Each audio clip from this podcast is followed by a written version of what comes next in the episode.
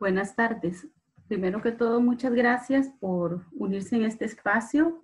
Muchas gracias por, bueno, por sacar de este tiempo. Sabemos que estamos algunos aún en horas laborales, pero es muy importante también para nosotros poder compartir ese tipo de espacios con ustedes. Mi nombre es Liz y hoy vamos a estar trabajando un tema que conversamos con, con el instituto a través de CLER en un evento que nosotros hemos desarrollado como el encuentro de resolución alterna de conflictos y cultura de paz.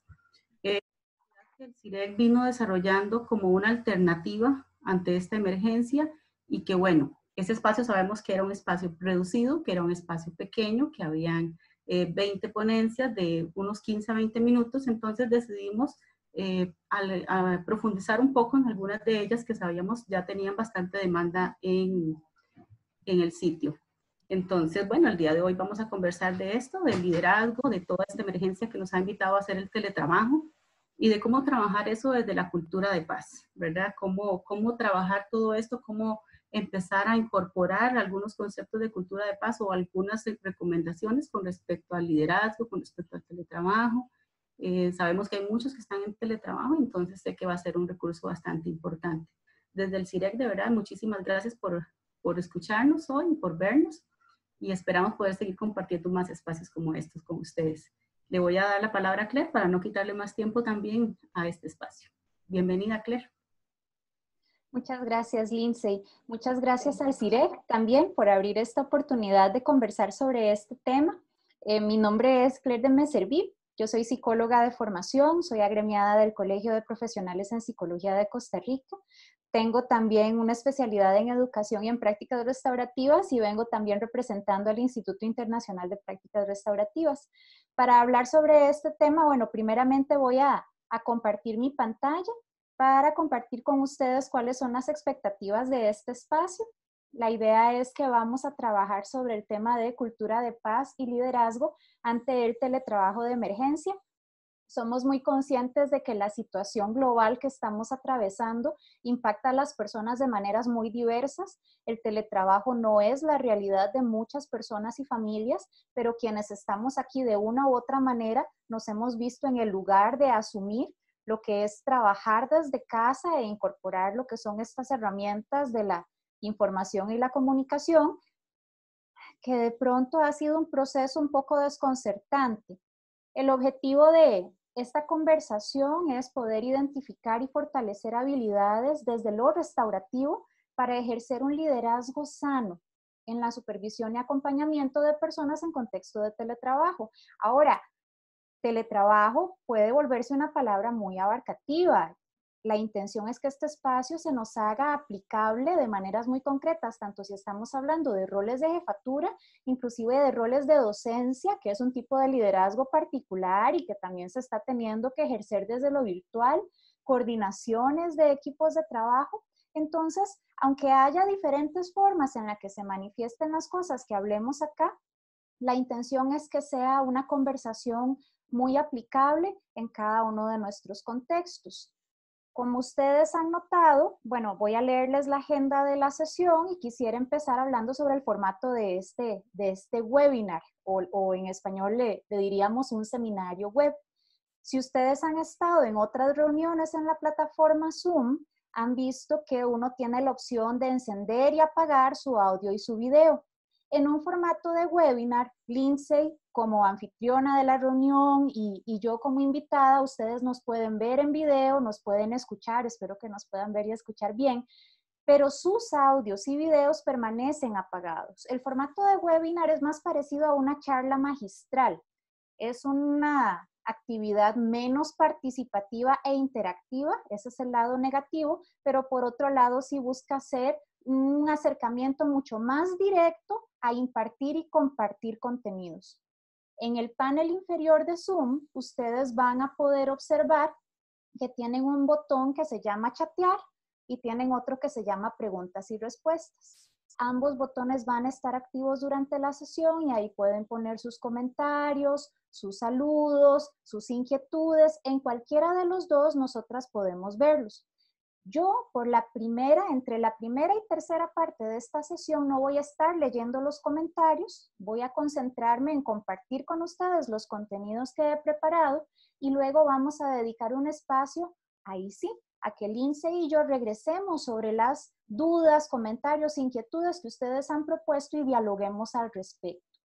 Me devuelvo en esta sesión vamos a tener una primera parte donde me voy a enfocar en compartir con ustedes algunos fundamentos sobre prácticas restaurativas y cultura de paz.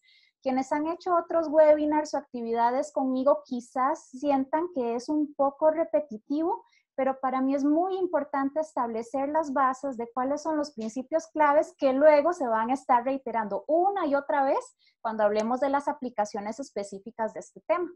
Esa es la primera parte. En la segunda parte vamos a hablar un poco acerca de la crisis y el ajuste o desajuste que nos ha conllevado un 2020 tan lleno de eh, variables, sorpresas, incidentes. Y en la tercera parte vamos a hablar acerca de cómo integramos esto desde un liderazgo y desde nuestra capacidad de influencia. Entonces, esa es la agenda que tenemos para hoy para luego aterrizar en preguntas, respuestas, comentarios y algunas conclusiones.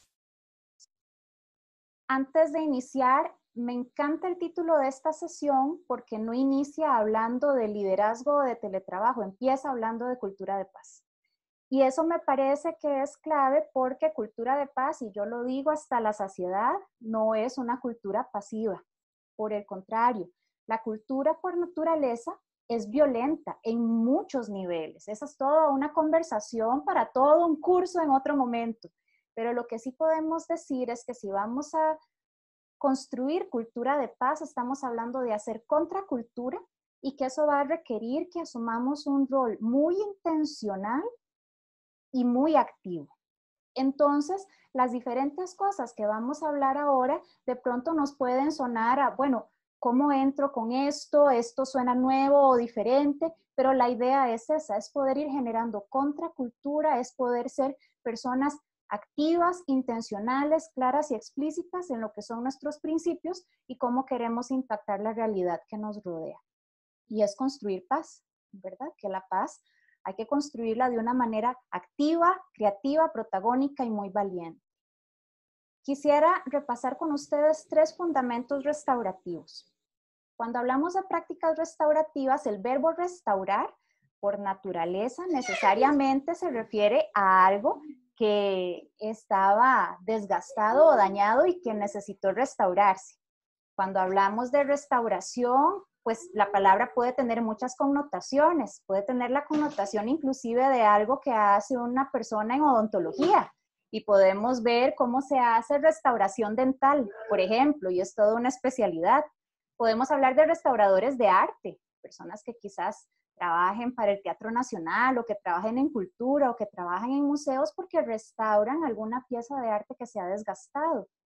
Cuando hablamos de prácticas restaurativas, por lo menos desde lo que es el Instituto Internacional, hemos hecho esta reflexión continua de decir, bueno, restaurar qué, qué es lo que estamos estudiando, cuál es nuestro foco. Bueno, nuestro foco son las relaciones interpersonales y la comunidad.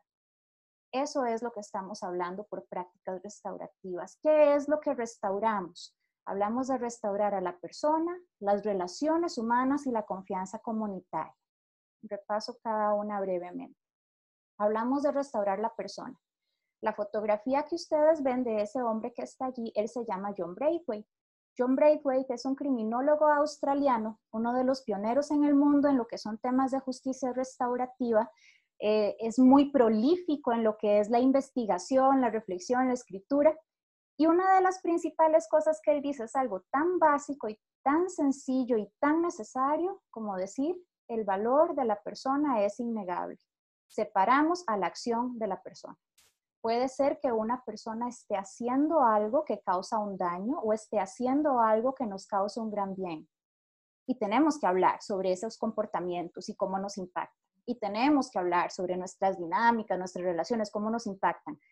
Pero ese es el comportamiento, la persona siempre es valiosa y siempre vamos a buscar cómo restaurar su valor para mantenerla integrada en una comunidad. Restauramos el valor de la persona porque toda persona merece dignidad, sentido de pertenencia y conexión. Eso es lo primero que restauramos, el valor de la persona. ¿Qué otra cosa restauran las prácticas restaurativas? Restauran las relaciones interpersonales. Y si ustedes se han aproximado a prácticas restaurativas desde otros lugares, contextos o incluso eh, con, con el instituto, conocerán la que le llamamos la ventana de la disciplina social, que es ese gráfico que pongo ahí en pequeñito, que se refiere a la importancia de que las relaciones sanas manejen altas expectativas, altos niveles de control, de límites, de disciplina, pero en un contexto de mucho afecto y apoyo. Hacemos las cosas con las personas. Reconocemos que las personas ni son objetos para ser controlados, ni son objetos para ser asistidos. Son sujetos para ser honrados como personas y trabajamos con ellas desde un sentido de respeto a la dignidad de cada quien. Entonces buscamos restaurar las relaciones. Y lo tercero que buscamos restaurar es la confianza comunitaria. ¿Cómo restauramos la confianza comunitaria? En términos de prácticas restaurativas hemos hablado mucho de lo que le llamamos el proceso justo. Por procesos justos nos referimos a esos procesos donde en la comunidad existen espacios altamente participativos, donde los miembros de la comunidad tienen la posibilidad de ser escuchados activamente sobre cómo les impacta la realidad, sobre qué propuestas tienen. Son espacios donde las personas que toman decisiones son transparentes y rinden cuentas y eso genera confianza y son espacios donde hay claridad de expectativas. Entonces, lo que buscamos es restaurar este sentido de cooperación comunitaria que únicamente va a poder existir si hay confianza. Si no hay confianza, es muy difícil construir estas cosas. Y a partir de estos tres fundamentos es que nosotros decimos, las prácticas restaurativas no se trata solo de técnicas, sino de cómo generar una cultura y de cómo construir esos caminos que investiguen y que promuevan ese valor de cada persona, desde reconocer su dignidad, ese construir relaciones cada vez más saludables y ese generar espacios comunitarios de alta participación y confianza. En el IRP, algo que hemos eh, insistido mucho es también que estas cosas, al no ser fórmulas o técnicas, tienen que ver con principios y convicciones, tienen que ver con conectar el crecimiento personal con el profesional. Y en el año 2018 nos dimos a la tarea de decir, bueno, si, si esos son los principios que tenemos, cómo se manifiestan en nuestras interacciones. Y una de las cosas que hemos procurado hacer es que inclusive desde nuestra propia cultura organizacional tengamos algunos conceptos básicos, que son estos que voy a leer rápidamente. Creemos que las personas tienen la capacidad de crecer y aprender en su trabajo y en su conducta. Y ese creer en la capacidad de las personas es básico. Y cuando hablamos de cultura de paz, lo vamos a encontrar una y otra vez. Inclusive, si hablamos de comunicación no violenta, ¿cuál es el principio número uno? Todas las personas tienen la capacidad para la empatía y la compasión. Entonces, partimos de creer que las personas sí pueden crecer, sí pueden aprender en su trabajo y en su conducta. Luego, respondemos, perdón, respondemos a las situaciones con las personas, no respondemos contra ellas, no respondemos por ellas o no las evitamos al no responder del todo. Número tres, separamos la acción de la persona, que es el principio de, del doctor Braithwaite, afirmando el valor del individuo aunque desaprobemos una conducta inapropiada. Número cuatro, las personas funcionamos mejor en un ambiente que anima la libre expresión de emociones, resolviendo y minimizando las emociones negativas, maximizando las positivas, pero siempre siempre dejando a las personas expresar lo que realmente piensan y sienten. Y en, lo que avancemos en este tema, este punto en particular lo vamos a retomar. Número cinco, no se espera que sepamos todas las respuestas. En lugar de intentar contestar o actuar con conocimientos inadecuados, necesitamos saber pedir ayuda. Necesitamos saber ser muy honestos acerca de nuestra experiencia, tener la capacidad de decir no sé o tener la capacidad de decir necesito apoyo esa cuestión de reconocer la vulnerabilidad como algo que nos conecta en lugar de algo que nos debilita. Número seis, es nuestra responsabilidad aprender a ofrecer y a recibir retroalimentación de manera respetuosa. Número siete, somos un buen ejemplo para los demás cuando admitimos que nos hemos equivocado y lo hacemos con humildad Número 8, ayudamos a las personas a desarrollar competencias en lugar de actuar por ellas y darles las respuestas. Entonces, al final, nuevamente, más que fórmulas, técnicas, recetas o inclusive listas, si bien esto parece mucho una lista, se trata de cuáles son aquellas cosas que conectan nuestro crecimiento profesional con nuestro crecimiento personal. Y eso tiene que ver con cómo desde los colectivos, llámese un grupo de estudiantes, llámese un grupo de trabajo, llámese un equipo de, de, de algún tipo de coordinación o comité, cómo enfrentamos el cambio. Recuerdan que en la lámina anterior les mencioné la ventana de la disciplina social que habla del alto control y el alto apoyo. Y cómo hablamos de cómo eso que se aplica a cómo me relaciono en el uno a uno con alguien, hago la cosa con la persona, en lugar de hacer las cosas contra ella o por ella, de pronto se aplica también al cambio organizacional y comunitario. Es, es la base de la práctica explícita. Cuando las comunidades o organizaciones atravesamos cambio, atravesamos situaciones inesperadas, atravesamos presión, podemos manejarnos desde el contra, donde hacemos las cosas de una manera impuesta, y aquí todo el mundo se acomoda porque sí o porque sí, y si no hay alguna penalización, es punitivo, o por otro lado, no cambiamos, nos resistimos al cambio, o hacemos cambios cosméticos como para decir que hicimos algo, pero en el fondo sabemos que no estamos ejerciendo el impacto a nuestro alrededor que, que podríamos o deberíamos. El cambio en las organizaciones puede hacerse desde el para. Conseguimos consultores que hagan las cosas por nosotros o para nosotros. O nos dedicamos a emular las mejores prácticas de otros. Entonces manejamos el cambio a punta de imitación y a veces imitación muy descontextualizada. Y ahí es donde entonces delegamos en expertos, en personas que son muy buenas en lo que hacen, que hagan las cosas por nosotros. Que si bien estas personas, estos consultores pueden tener mucho conocimiento y experiencia, jamás van a conocer nuestra realidad como nosotros, que somos los que estamos allí.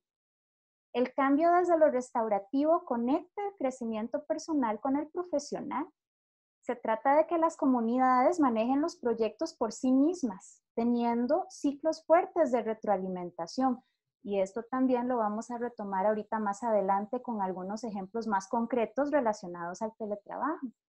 Es trabajar con las personas. Ahora, si bien esto aplica al cambio organizacional en situaciones normales, porque en la vida la única constante es el cambio y de pronto prepararnos para el cambio es prepararnos para todo, toda dinámica lo incluye, bueno, entramos aquí a la segunda parte de la charla. De pronto a todos nos cayó el cambio encima. Entonces yo agarré ese sello de internet que dice Time for Change o tiempo para cambiar, porque nadie estaba preparado, no nos esperábamos que estuviéramos en una realidad donde todos íbamos a tener que ajustarnos a tantos niveles y entramos en un periodo de crisis y de pronto muchas personas que hacíamos teletrabajo parcialmente, eso ahora se convirtió en un teletrabajo mucho más intensivo. Y otras personas que nunca lo habíamos hecho, tuvimos que empezar desde lo más básico a aprender cómo respondemos a la realidad desde el teletrabajo y todo lo que implica. ¿Estamos realmente en crisis todavía cuando hablamos sobre el tema de teletrabajo? Porque la crisis por naturaleza, la crisis por definición es un estado de choque o de desorganización temporal. Podemos al mes de julio decir que estamos en crisis porque pasamos a teletrabajo y yo me aventuraría a decir que ahorita no, no estamos en crisis. Llevamos ya varios meses. Bueno, de pronto puede ser que haya ciertas condiciones o contextos donde hubo como mucha incertidumbre y de pronto no aterrizó la cosa y hasta ahorita ya están eh, iniciando con teletrabajo y tal vez están como en ese pico de crisis. Pero en la gran mayoría de los casos de las personas que tuvieron que empezar a hacer teletrabajo en marzo o abril, la etapa de crisis, de desorganización, de caos mayor, ya pasó. Y en la crisis se supone en la teoría que le siguió una etapa de ajuste, pero que en la realidad sabemos que el ajuste a veces es más bien una etapa de desajuste entramos a una zona como de cierta estabilidad, ya se van haciendo ciertas rutinas, ya se van, a ciertos, ya se van haciendo ciertas dinámicas, pero que no necesariamente están bien ajustadas. Centros educativos corrieron para ver qué plataformas podían incorporar. De pronto, si existieron recursos, incorporaron plataformas como Zoom, o como la plataforma de Google, como G Suite, y empezaron a aprender cómo usar esas herramientas. De pronto eso no estaba disponible, entonces utilizaron otro tipo de métodos de educación popular. Hablamos de fotocopias, hablamos de utilizar radio, cómo logramos educación a distancia, que no siempre es educación virtual. ¿Qué pasa en las organizaciones también? Empezaron a conseguir plataformas para trabajar o trabajaron desde el correo, la misma historia con Meets o con Zoom o con las plataformas de videoconferencias que se utilizaran. De pronto hay comunidades que tuvieron que empezar a regresar y entonces algunos días van y otros días trabajan desde casa. Al final tratamos de incorporar un montón de herramientas, aprender a utilizarlas y fue diferente para cada persona. Algunas personas con un poco más de herramientas tecnológicas eh, pudieron adaptarse rápidamente, otras personas están en ese proceso aún. Empezamos a experimentar las consecuencias de lo que han sido los meses que han venido pasando, no solo a nivel sanitario, en varios países de América estamos enfrentando lo que algunos le llaman una segunda ola o de pronto picos en la curva de contagios que nos genera grandes preocupaciones a nivel social Estamos enfrentando situaciones económicas sin precedentes que nos golpean de maneras muy diferentes.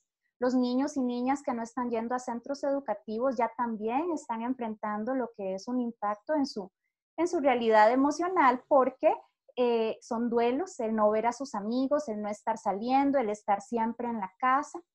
A mí me pasó hace algunas semanas que yo estaba trabajando en la computadora y cerca mío estaba mi hijo y lo que hicieron fue que era una de las maestras que les estaba preguntando cómo es que, cómo es que estaban en la casa y cómo estaban los papás.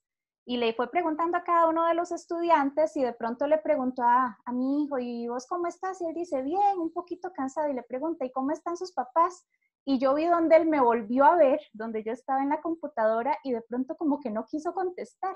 Entonces yo le dije, conteste, tranquilo, no pasa nada, pero yo sé que mi hijo pensó, ¿cómo voy a decir que mi mamá está estresada? ¿Cómo voy a, decirle eso a mi maestra porque mi mamá se va a enojar? Y bueno, es que los niños no solo están enfrentando lo difícil de este tiempo, sino también absorbiendo lo que ocurre con sus familias y adultos que están alrededor. Y de pronto dijimos, bueno, hagamos todo virtual.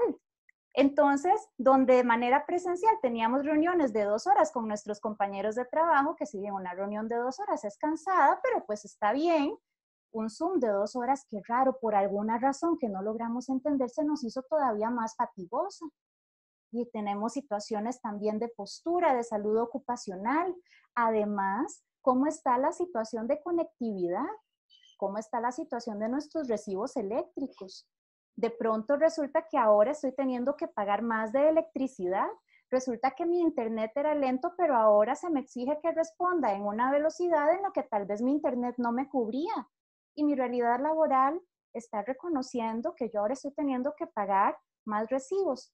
Entonces, no creo que estemos en crisis, pero me pregunto si de verdad estamos logrando un ajuste que sea sano, que sea eh, solidario. Lo que sí es claro es que esta situación no se va a acabar pronto. Estamos más bien en un periodo de abrocharnos los cinturones y buscar ¿Cómo retroalimentarnos para seguir para el largo plazo?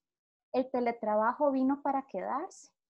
Y muchas de las maneras en las que estamos trabajando, esta es la oportunidad de establecer ciertos eh, rituales, costumbres, dinámicas y culturas a nivel organizacional, a nivel educativo, que nos permitan continuar por un largo plazo de una manera que sea lo más saludable posible. Ahí es donde esta reflexión que en las capacitaciones del IRP usamos con tanta frecuencia, a mí me parece especialmente relevante, que es esta de Monseñor Romero, que nuevamente este, es adaptada, es un fragmento, si la buscan en internet es más extensa y él se refiere a cuestiones más de fe y espiritualidad, pero en esto en particular, para mí es muy relevante en el trabajo con personas. Y dice así, de vez en cuando, dar un paso atrás nos ayuda a tomar una perspectiva mejor. No podemos hacerlo todo. La voy a decir otra vez porque esa parte es importante. No podemos hacerlo todo. Y en ese conocimiento hay una cierta liberación. Podemos hacer algo y debemos hacerlo muy bien. Regamos semillas ya plantadas, sabiendo que son promesas de futuro. Puede que nunca veamos los resultados finales. Los efectos de la levadura que proporcionamos van más allá de nuestras capacidades. Algo que va a ser clave en todo lo que vamos a hablar en esta última parte de esta presentación es que tenemos la gran responsabilidad de reconocer que no podemos hacerlo todo, pero que sí podemos hacer algo y que tenemos que hacerlo muy bien. En una realidad que es desafiante de muchas formas y en muchos niveles y donde podemos tener un impacto muy positivo sobre los demás. ¿Qué entendemos por liderazgo? ¿Por qué estamos haciendo eh, este webinar sobre liderazgo y teletrabajo? Porque de alguna manera las personas que estamos acá tenemos una capacidad de influencia sobre los demás. Y el liderazgo puede ser algo entendido de maneras muy diferentes. Y ahí es donde en la descripción de este webinar hablábamos, bueno, puede estar dirigido a gerentes, puede estar dirigido a docentes aunque hablemos de que ser docente de preescolar sea tremendamente diferente que manejar un equipo de trabajo. Pero aunque tengamos que ser sensibles a diferencias contextuales y de desarrollo, eh, de desarrollo humano y de considerar las condiciones de la edad, siempre tenemos que tomar en cuenta que estamos trabajando ante todo con personas y que enfrentar la realidad del teletrabajo, de la crisis sanitaria, del 2020 en todo lo que engloba, desde una cultura restaurativa va a implicar aproximarnos a esa realidad desde lo relacional y desde lo comunitario. Todos los que estamos aquí creemos que tenemos que enfrentar la realidad desde lo relacional y lo comunitario. A eso es a lo que le llamamos cultura de paz y a eso es a lo que le llamamos restaurativo también. Dacher Keltner es este investigador de la Universidad de Berkeley que por más de 20 años se dedicó a investigar el poder, el poder como constructo, el poder como dinámica. Y él algo que decía es que a diferencia de lo que nos planteaba Maquiavelo, el poder no es algo que se arrebata. El poder es algo que se nos entrega por parte de las personas cuando las personas han percibido que estamos contribuyendo con el bien común. ¿Qué significa el bien común? Esa podría ser toda una conversación porque diferentes personas y grupos podrían dar una respuesta eh, diferente. Ojalá respuestas complementarias. Pero acá lo que nos vamos a enfocar es que lo que nos da poder y liderazgo es que de alguna manera estamos generando, estamos proyectando, estamos ofreciendo elementos que están contribuyendo con el bien común la cita que dice ahí, obtenemos poder y tenemos influencia en el mundo gracias a lo mejor de nuestra naturaleza humana, pero luego lo perdemos a causa de lo peor de ella. Él decía, lo que hace que las personas confíen en nosotros y nos ofrezcan lugares de poder es que de alguna manera confían en nosotros, que los vamos a escuchar, que les vamos a permitir participar, que vamos a hacer lo que es mejor para todos pero en la medida en la que vamos alcanzando mayores situaciones de poder, de jerarquía, resulta que empezamos a dejar de oír a los demás, ya nos parece que lo que nosotros pensamos es mejor que lo que piensa el resto, ya dejamos de involucrar voces diversas en la toma de decisiones y empezamos a perder esa capacidad de tener un impacto positivo. Así que más que una posición de jerarquía, la invitación es a que utilicemos nuestro poder de influencia a través de abrir espacios para la empatía, que incorporen voces diversas, que generen y defiendan espacios para la escucha y donde nosotros mismos, en nuestra capacidad de influencia, podamos posicionarnos ante la realidad de una manera intencionada, lo que hablábamos de la práctica explícita. No hacemos las cosas porque fue lo que intuitivamente se me ocurrió, sino que hacemos las cosas de manera intencional para que respondan a lo que son nuestros valores, nuestros principios y el impacto que queremos causar. Ahí es donde construir cultura de paz es algo sumamente activo, porque a veces quiere decir abrir espacios que no existen. Y a veces abrir espacios que no existen requiere de mucho trabajo, requiere de mucho esfuerzo y Lindsay no me deja mentir. Entonces, si estamos hablando acerca de cómo nos posicionamos de forma intencional sobre la realidad, a mí me gusta retomar lo que decía Kate Weingarten en su libro Common Shock sobre la manera en la que nos posicionamos en la realidad. Perdón. Mi amor, estoy dando clase. No quería decirte que una niña de Monterrey. Creo que luego me cuenta. Entonces, la manera en la que nos posicionamos con la realidad va a tener que ver con dos factores muy importantes. La primera es, ¿realmente nos estamos dando el permiso de asumir una conciencia realista y profunda sobre la realidad que está a nuestro alrededor? ¿Realmente estamos reconociendo cuál es nuestra capacidad de actuar sobre esa realidad? Y ella plantea este cuadrito que les muestro acá. ¿Qué ocurre cuando yo reconozco la realidad? Reconozco que hay situaciones que son desafiantes, que son difíciles, que nos están sacando de nuestra zona de comodidad, que son eh, complejas, pero yo percibo que no puedo hacer nada. Cuando yo experimento eso, yo veo que las cosas, por ponerlo de una manera sencilla, están muy mal, pero yo no puedo hacer nada al respecto. Lo que ocurre acá es que yo llego a una posición de desesperanza y me enfermo. Cuando yo veo que las cosas no funcionan y yo no puedo hacer nada, me parezco al muñequito que ustedes ven aquí en el centro. Y cuando yo me enfermo, esa situación se me vuelve insostenible en el tiempo. ¿Qué es lo que puede ocurrir? ¿Cuál es el riesgo? Que como no puedo hacer nada, mejor me muevo a perder la conciencia. Lo que diríamos en psicología, me desensibilizo. Ya no lo veo, porque de por sí, como no puedo hacer nada al respecto, entonces eh, pierdo la capacidad de reconocer lo que sucede o de reconocer su importancia o de reconocer su impacto sobre los demás. Expresiones como decir, de por sí es que así es la vida. Por otro lado, cuando a veces estamos en la capacidad de hacer algo, pero no reconocemos su importancia, es este cuadro que está acá en, en la parte superior derecha, lo que ocurre es que entramos en acciones de mala praxis porque entonces yo podría hacer algo para apoyar en esta situación, pero no lo voy a hacer porque esto no es tan importante. Y si nosotros estamos llevando un webinar sobre liderazgo y teletrabajo, es porque de alguna manera tenemos un rol en que hay algo que podemos hacer. De todas formas, parte de la conversación humana y comunitaria es que todos, en nuestras diferentes condiciones, todos podemos hacer algo. Pero si tenemos un rol de liderazgo especialmente, si yo asumo la conciencia sobre lo que está pasando en las personas que me rodean, ¿qué puedo hacer al respecto? Y si decido, yo podría, pero no lo voy a hacer porque no es tan importante. Esto es lo que Kate Weingarten le llama, esto es riesgo de malpraxis y es riesgo de negligencia, es riesgo de irresponsabilidad.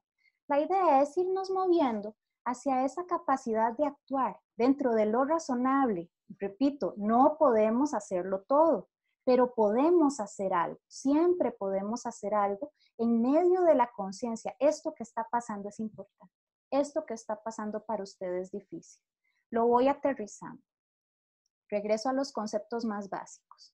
Abraham Maslow, a mediados del siglo XX, hablaba de una pirámide de necesidades. Él decía que a veces pedimos de las personas o esperamos de las personas que puedan realizarse en su vida social o que puedan realizarse en su autoestima, pero de pronto hemos pasado de lado que sus necesidades más básicas están insatisfechas, empezando por las necesidades más claves como la necesidad de poder respirar, de tener que comer, de tener dónde vivir.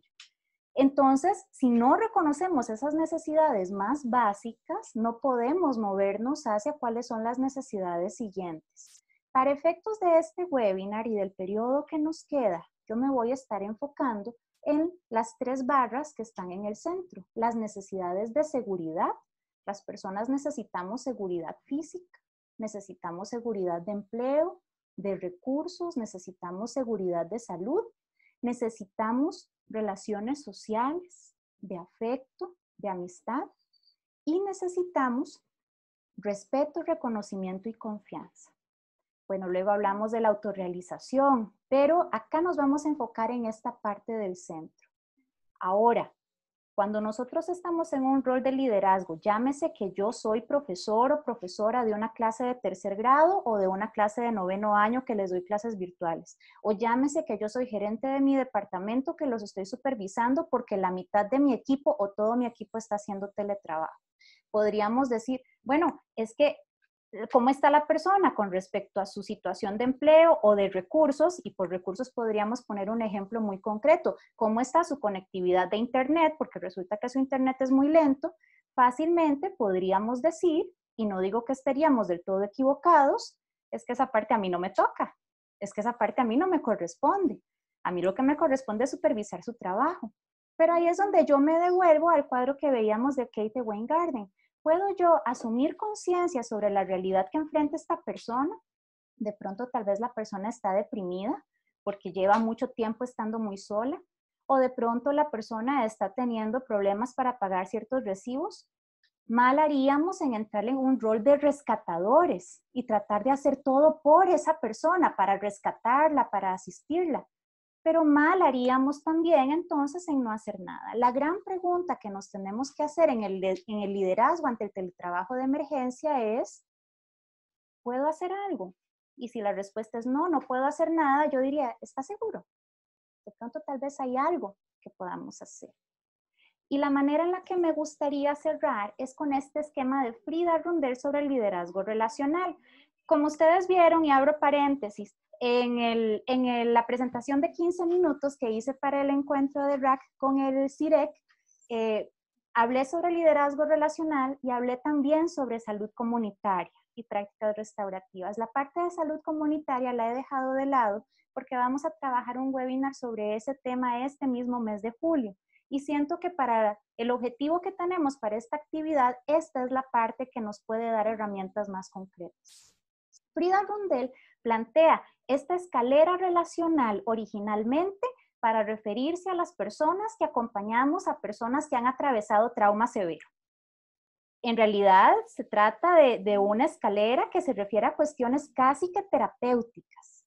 Y sin embargo, yo creo que sí tiene una cierta aplicabilidad a lo que es el liderazgo en organizaciones y en contextos educativos, porque de una manera o de otra hemos atravesado un cierto tipo de trauma colectivo y necesitamos ser conscientes de eso.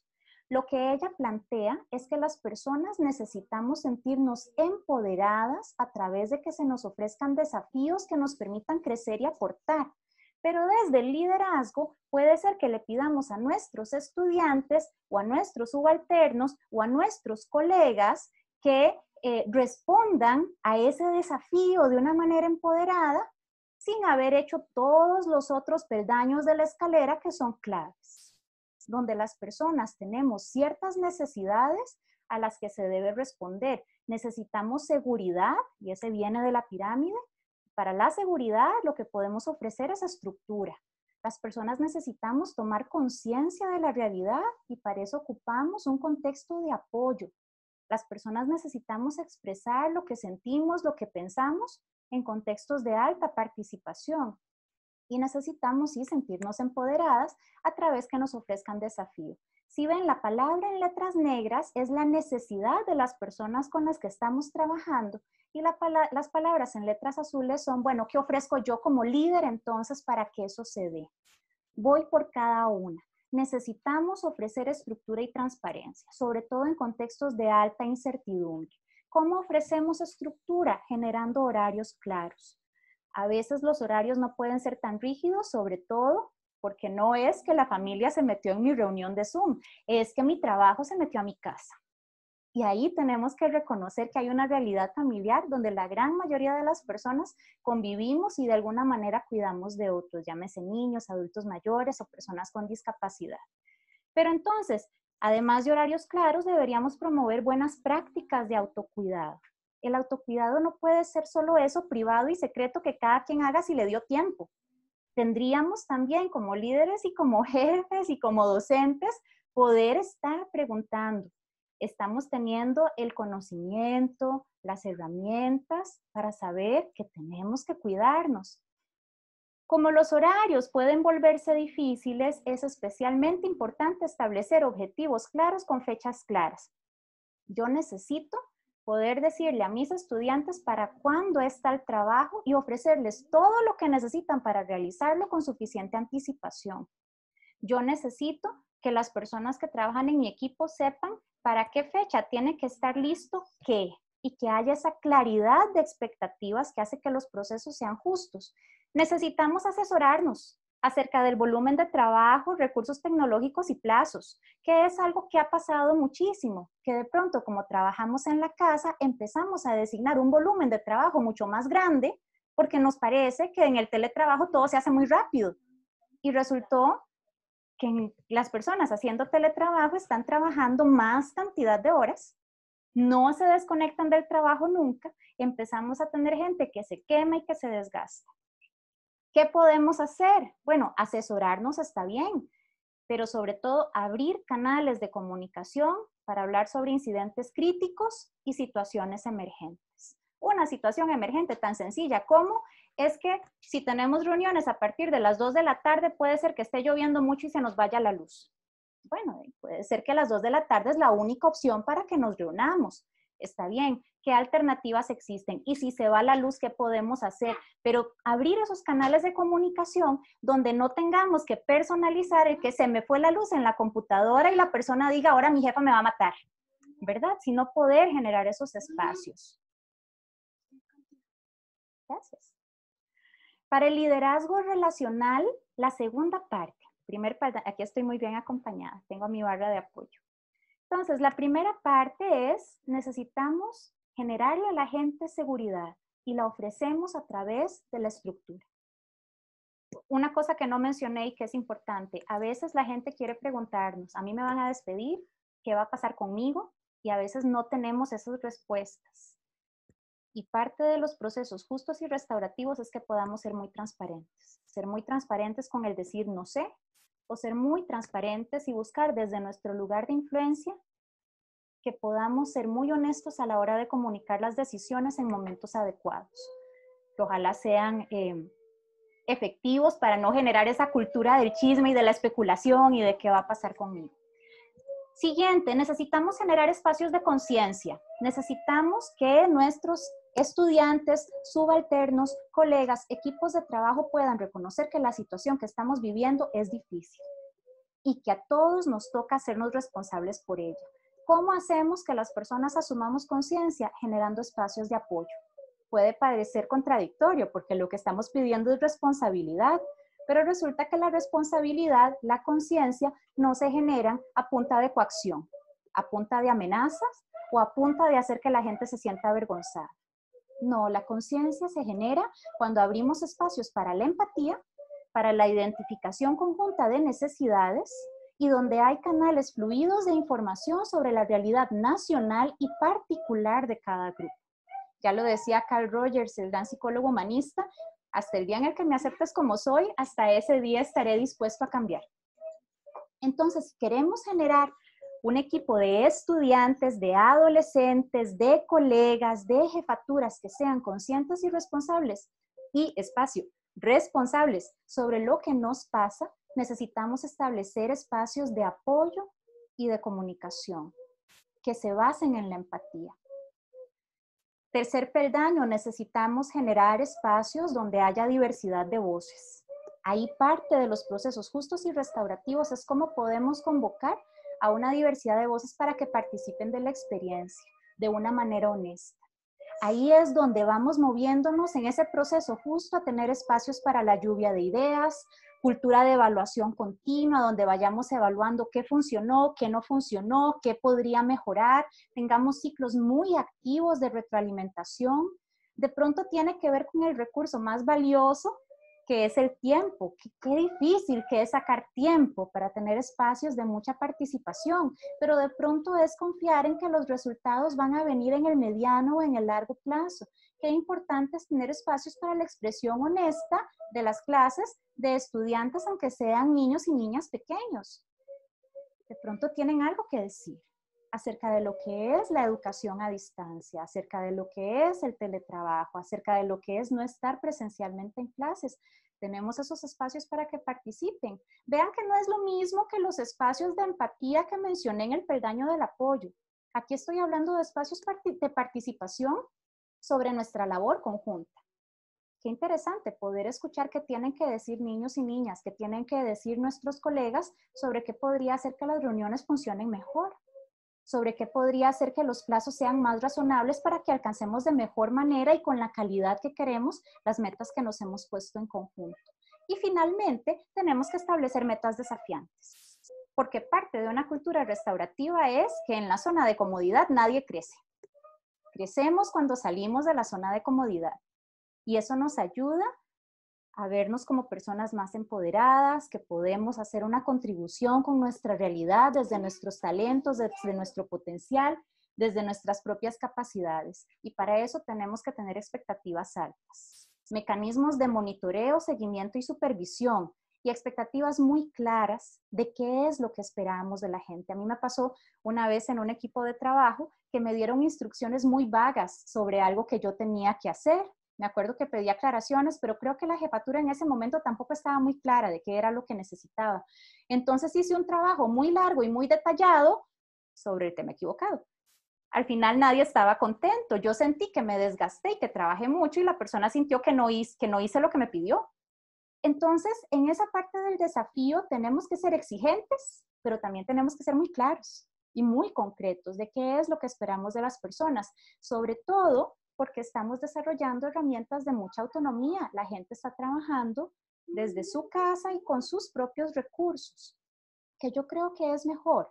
Nos ayuda a orientarnos a lo que queremos lograr y no únicamente a que me vean ocupada o a que me vean ocupada, que puede sonar como un poco en broma, pero sí la idea es poder darle a las personas la oportunidad de crecer, porque ciertamente no podemos hacerlo todo no podemos rescatar a nuestros equipos, no podemos ser líderes eh, super mujer o, super hombre, pero ciertamente podemos hacer algo. Y, yo creo que con esa escalera nos podemos dar algunas ideas de cosas muy concretas que podemos hacer. Cultura de paz nunca será pasividad, pero sí necesita ser sinónimo de transformación, sí necesita ser sinónimo de responsabilidad. Tenemos que empezar desde adentro, no podemos eh, dar lo que no tenemos. Entonces, empecemos por tratarnos bien nosotros, por tratar de cultivar en nosotros mismos lo que nos gustaría ver en las personas con las que trabajamos. Nos gustaría ver a personas que se cuidan, que se toman sus tiempos para renovarse, para regenerarse. Nos permitamos ser amables con nosotros mismos, empáticos, vivir el presente Nunca como ahora hemos reconocido que realmente no tenemos control sobre el futuro y de pronto tener sentido del humor. Me pasó hace poco con una clase virtual, ha sido un semestre, pues como ustedes saben, desgastante. Yo soy profesora universitaria también.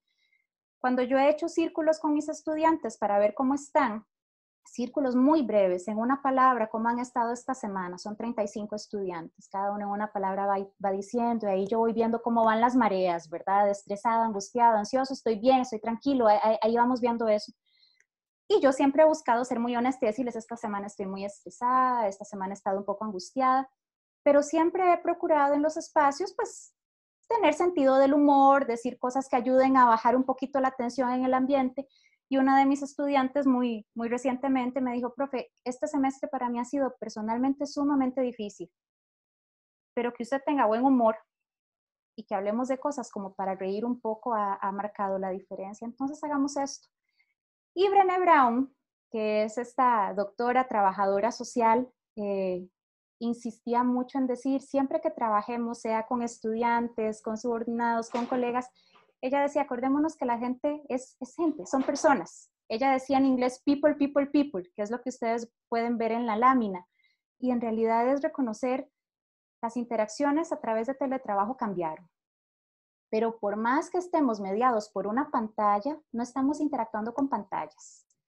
Desde el teletrabajo a mis hijos a veces les parece que yo trabajo con mis amigos imaginarios de la computadora. Y ahora que ellos tienen clases ya se, dieron ya se dieron cuenta que sí son personas. No, no, no son ni amigos imaginarios, no son pantallas, no son cuadritos de Zoom, son personas. Somos personas, people, people, people. Entonces que nunca se nos olvide que eso es lo que está detrás de cada una de estas, de estas pantallas. Em, entonces quisiera pues en esta parte pasar a, a conversar sobre comentarios, inquietudes que tengan. Lynn. Claire, primero, bueno, de verdad agradecerte. Yo, bueno, siempre es muy, muy grato, yo te lo he dicho, siempre es muy grato escucharte y, y más en este momento que lo que nos traes también refresca mucho de lo que estamos viviendo, refresca mucho este, sobre esa esperanza que debemos tener para, sí, no podemos hacerlo todo y, tenemos que seguir sobre esta misma línea, esforzándonos y motivándonos primero desde nosotros porque es donde deben hacer, ¿verdad? Eh, hace un días conversaba con una colega eso, que ella me decía, eh, yo me motivo sola, si yo me digo muy bien, yo, todo va a salir bien, qué bien lo haces, qué carga que sos, bueno, ese cariñito para nosotros creo que es importantísimo y, lo has mencionado cuando hablas de que debemos empezar desde nosotros.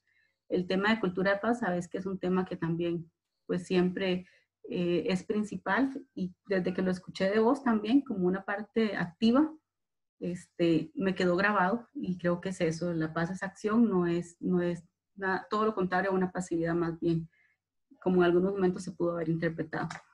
Eh, muchas gracias de verdad por todo eso, Clary, por, por recordarnos también que seguimos siendo personas a pesar de todo ese tema o toda esta virtualidad que nos ha envuelto y nos ha alcanzado en esta pandemia.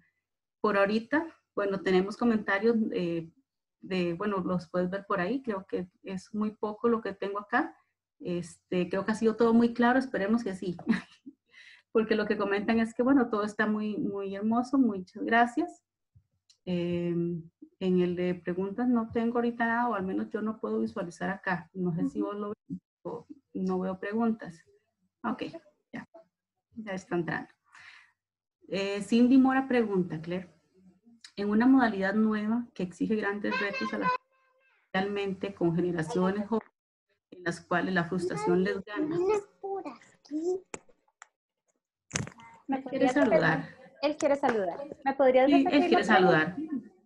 Sí, no, no creo que es pregunta, me parece que es como un aporte, porque ella lo que dice es, en una, es una modalidad nueva que exige grandes retos a las jefaturas, especialmente con generaciones jóvenes, en las cuales la frustración gana. Eh, sí, y algo, yo creo que también necesitamos visibilizar el tema generacional sin que parezca que, que, que se habla quitándole seriedad a, lo que es el adaptarse a nuevas tecnologías. Eh, sí, hay, un tema generacional donde la adaptabilidad a nuevas herramientas es algo a lo que se han habituado desde mucho más pequeñas las personas más jóvenes. No quiere decir entonces que, que a las personas más jóvenes esto les sea más eh, llevadero, porque creo que también hay un tema generacional donde nos cuesta mucho desconectarnos de la tecnología y puede haber mucho desgaste pero sí quiere decir que hay pequeñas luchas en el teletrabajo que a veces no se visibilizan, como el de una persona que está aprendiendo a utilizar un software que nunca ha utilizado y entonces para poder hacer una tarea que en la modalidad presencial le tomaba 15 minutos, tuvo que pasar dos horas. ¿Verdad? Y no quiere decir entonces que haya irresponsabilidad o que la persona no sea buena en su trabajo. A mí inclusive me pasó en una situación con, con una docente que es una excelente profesora, porque es una excelente profesora, pero ha batallado mucho con todo lo virtual. Entonces, experimenta mucho enojo de parte de padres y madres de familia y mucha angustia. Pero ahí es donde yo creo que ya no estamos en ese tiempo de crisis y de choque, sino en ese tiempo de ajuste y a veces de desajuste. Ahí es donde establecer ciertas culturas de colaboración donde podamos intercambiar ciertas herramientas, intercambiar consejos, de pronto si encontramos alguna herramienta que nos sirve, de pronto ser muy solidarios también en poder compartir mecanismos para, para poder hacer ciertas cosas, eso es lo que va a marcar la diferencia. Em, sea que luego regresemos a la presencialidad o no, porque al final es construir una cultura relacional de apoyo. Y una conciencia también desde este lado, porque como lo decías antes, hemos asumido incluso sobre más horas de trabajo para poder cumplir con, con algunos objetivos, ¿verdad? Y tal vez hemos también considerado desde este lado si es suficiente lo que estamos haciendo. Entonces, esa conciencia también es sumamente importante. Hay una pregunta, eh, dice, ¿qué hacer con jefes con mentalidad productiva y que creen que la gente debe trabajar y no atender necesidades de las personas, sino lo que se debe presentar? ¿qué hacemos con ellos, verdad? a ver, tenemos que contextualizar. Restaurativamente, ¿qué hacemos con ellos? Restaurativamente, ¿qué hacemos con ellos? No tenemos que posicionarnos también dentro de lo realista de qué puedo y qué no puedo hacer, sobre todo cuando estamos inmersos en estructuras jerárquicas y donde hay situaciones de poder no relacionadas tanto con influencia como con jerarquía. Entonces, em, de pronto nos gustaría poder experimentar cambios muy rápidos que a veces no son posibles. Lo que yo creo que es importante es ver cuál es la posibilidad de abrir espacios explícitos de comunicación sobre la realidad que se está viviendo. Y por espacios explícitos me refiero a espacios, quiero usar la palabra entre comillas, formales para poder hablar acerca de cómo estamos enfrentando el teletrabajo, cómo estamos alcanzando las metas que tenemos y cómo nos vamos adaptando a las contingencias. Yo creo que en la medida en la que esa conversación pueda hacerse en un espacio relativamente formal, llámese una reunión de equipo o llámese hicimos una, una convocatoria y llevamos una minuta, eso nos va a poder transpirar esa comunicación de una manera que esperamos que sea ojalá restaurativa, en lugar de cultivar las comunicaciones informales, que en lo presencial diríamos que son por los pasillos y ahora decimos que es por los WhatsApps. Entonces estamos todos muy incómodos con esa jefatura. La jefatura probablemente percibe que hay una incomodidad por ahí, pero como dicen por ahí, nadie llegó a hablar conmigo. Entonces todo está bien, que al final también es una reacción a la angustia y a la vergüenza, como que hay algo que está mal, pero si nadie le pone el dedo, mejor dejémoslo allí y seguimos a como a cómo venimos. Y algo que es importante, pero muy difícil, y especialmente si es una persona que maneja una situación de jerarquía o de poder, es separar la conducta de la persona. Es poder reconocer que esto que esta jefa, esto que este jefe está haciendo nos está impactando negativamente, pero no es personal contra él, no es personal contra ella. A veces lo que está haciendo pueden ser muchas cosas y a veces puede haber mucha historia y mucha dinámica detrás de esto que nos está causando problemas. Pero en la medida en la que no se convierte en una cuestión contra la persona, sino que podemos aterrizar cuáles son conductas muy concretas que nos están impactando, tenemos mayores probabilidades de abrir un diálogo donde busquemos bajar las defensividades y hablar sobre comportamientos alternativos en lugar de que se convierta en una cuestión de ataque personal. Eh, más fácil decirlo que hacerlo, pero construir cultura de paz no es fácil. Sin embargo, sí es, sí es un compromiso, pues, vital, fundamental. Ya hemos visto la consecuencia de arrastrar, seguir arrastrando estas cosas a través de los meses y los años y no es bonito. Bueno, y al final, es, eh, como decimos, sigue siendo un proceso, no sucede con una conversación, no sucede con una reunión, el cambio no sucede de manera inmediata con un círculo de paz, sino que requiere un compromiso de toda la organización, requiere un proceso también en el cual todos nos, nos comprometemos sobre ese, sobre ese objetivo que queremos ver alcanzar o sobre ese cambio que estamos buscando. Y bueno, sí, es, es, es difícil, sabemos que es algo también para muchos nuevo, ¿verdad? Estábamos acostumbrados tal vez a otro tipo de liderazgo y entonces esto viene también a movernos un poco, ¿verdad? Eh, cómo liderar desde un, desde un enfoque restaurativo que sería lo más maravilloso del mundo.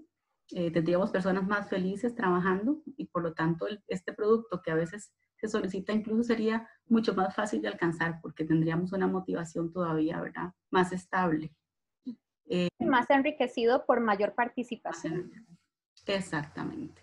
Bueno, Brigitte felicita, dice que, bueno, tiene, felicita, te agradece y además este, le das otra perspectiva también al tema del teletrabajo.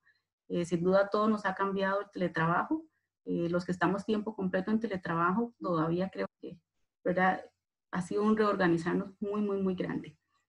Luego, Claire, tenemos Sonia, a Sonia Esquivel, dice, ¿cómo podemos ayudar a los padres, madres que están en teletrabajo con mucho estrés para que brinden espacios restaurativos a sus hijos? Hacemos así la mujer y yo. Hacemos así porque estamos en eso.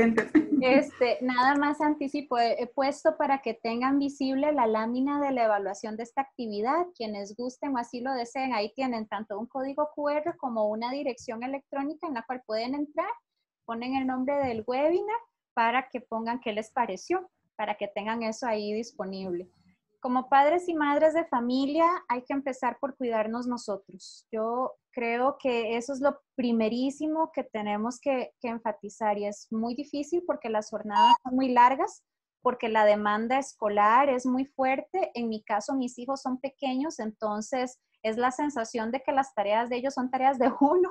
Así que eh, abrir esos espacios de empatía y de comunicación de manera restaurativa tiene que empezar por asegurarnos de que nosotros estamos bien, para que cuando generemos esos diálogos no estemos respondiendo desde la exasperación o desde el agotamiento. Lo digo reconociéndome como una persona que experimenta exasperación y agotamiento, con mucha más razón. Necesitamos entrar mucho en contacto con nosotros mismos y tratar de ver cuál es esa persona que yo quiero ser para mis hijos en este periodo de, de crisis, siendo que los adultos somos nosotros y que tenemos mayor responsabilidad sobre la seguridad y la armonía que haya en nuestros hogares. Y lo segundo es, queremos ser adultos que estemos bien para abrir conversaciones con docentes que están bajo muchísima presión.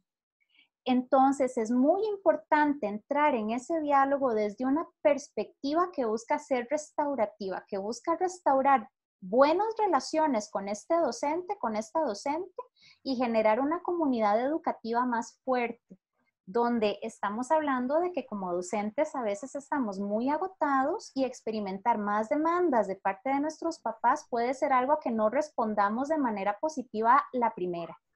Así que como dice el Lindsay, hablemos de procesos, no hablemos de que en una conversación vamos a arreglar todo y enfoquémonos mucho en qué es lo que queremos alcanzar. Entonces, si de pronto yo quiero plantearle a la maestra o quiero plantearle a la directora y quiero decirle, yo quisiera que existiera un espacio donde puedan escuchar cómo están eh, los estudiantes, las estudiantes, que ellos entre ellos puedan escucharse y tener estos espacios para la empatía, tener estos espacios para la participación y, ser muy claros en decir, nos interesa que la comunidad pueda ayudarse.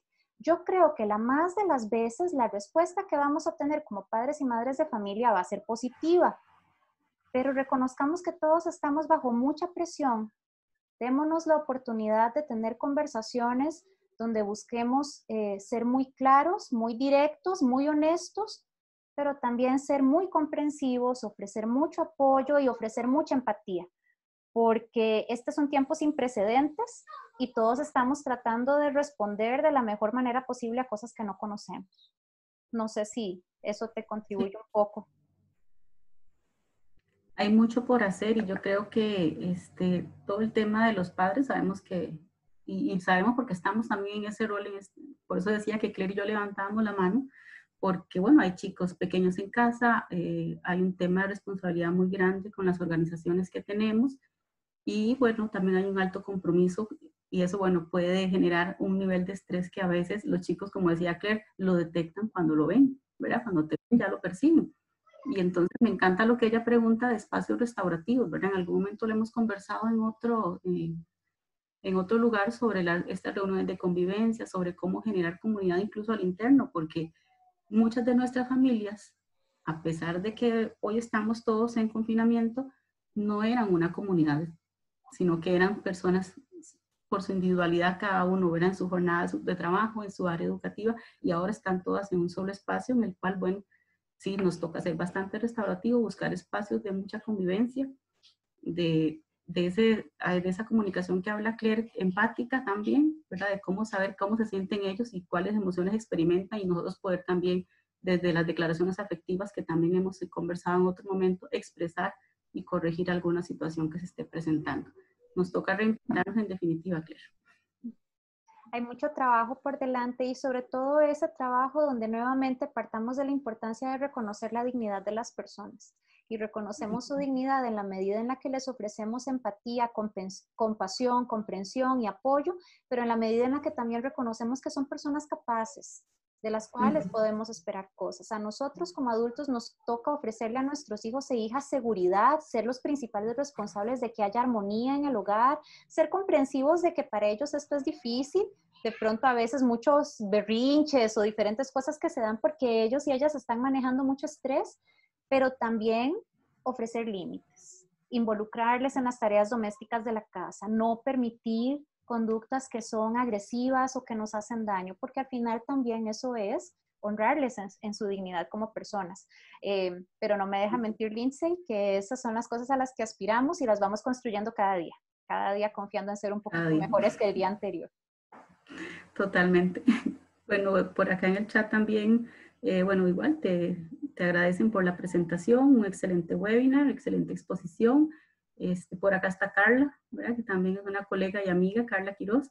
Eh, excelente presentación, nítido manejo de los temas y realmente una oportunidad de crecimiento y aprendizaje.